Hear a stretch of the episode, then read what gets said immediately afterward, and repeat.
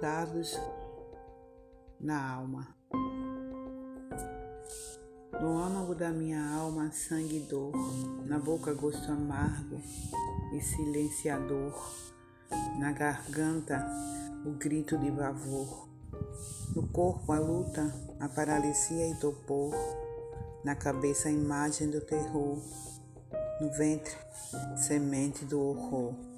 A alma sangra e não silencia, a boca já não canta, corpo mutilado denuncia, com agulha, tecido e linha, o algoz da minha agonia.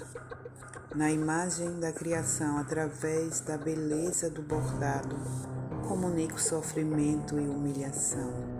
A flor despetalada, a língua cortada, clamo por justiça, socorro e reparação apresento-lhes a maldade ornada.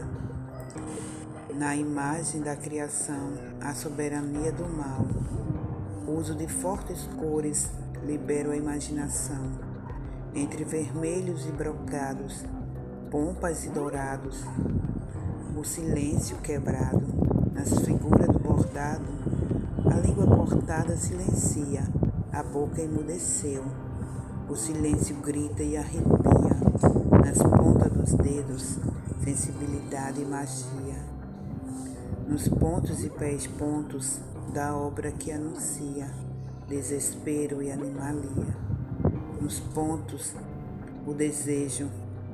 Quem dera fosse um mal feio, quem dera estivesse um mal distante, quem dera nunca presente e constante, quem dera nunca confiante, quem dera fosse inimigo quem dera nunca conhecido, o mal é belo, forte e poderoso.